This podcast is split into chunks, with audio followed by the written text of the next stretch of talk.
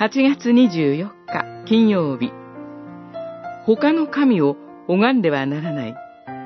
出エジプト記34章あなたたちは彼らの祭壇を引き倒し、石柱を打ち砕き、アシェラ像を切り倒しなさい。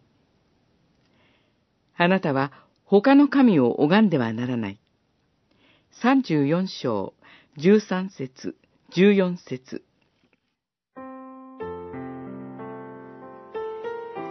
イスラエルの民は、偶像礼拝を行う異教徒たちの土地に入っていきます。彼らが行う偶像礼拝を主は禁じておられます。それだけでなく、その偶像を壊すようにさえ命じています。大変厳しい命令ですが、民が偶像礼拝に染まらず、誠の神への信仰を保つために、主が必要とされたことでした。私たちの周りにも、偶像があちらこちらにあります。偶像礼拝を十分に警戒し、避けるべきことには変わりはありません。では、今日の私たちは、周りにある偶像を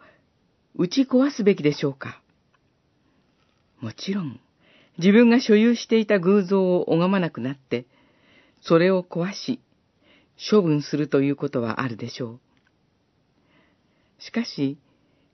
他人が礼拝している偶像を壊すことはしません。そのようなことをすれば、相手と敵対関係が生じて、かえって溝が深くなるでしょう。私たちは、伝道の観点から、積極的に神の恵みとキリストの救いを示し、御言葉を伝え、教えるという手段をとります。そして、どのように偶像から離れて神に立ち返り、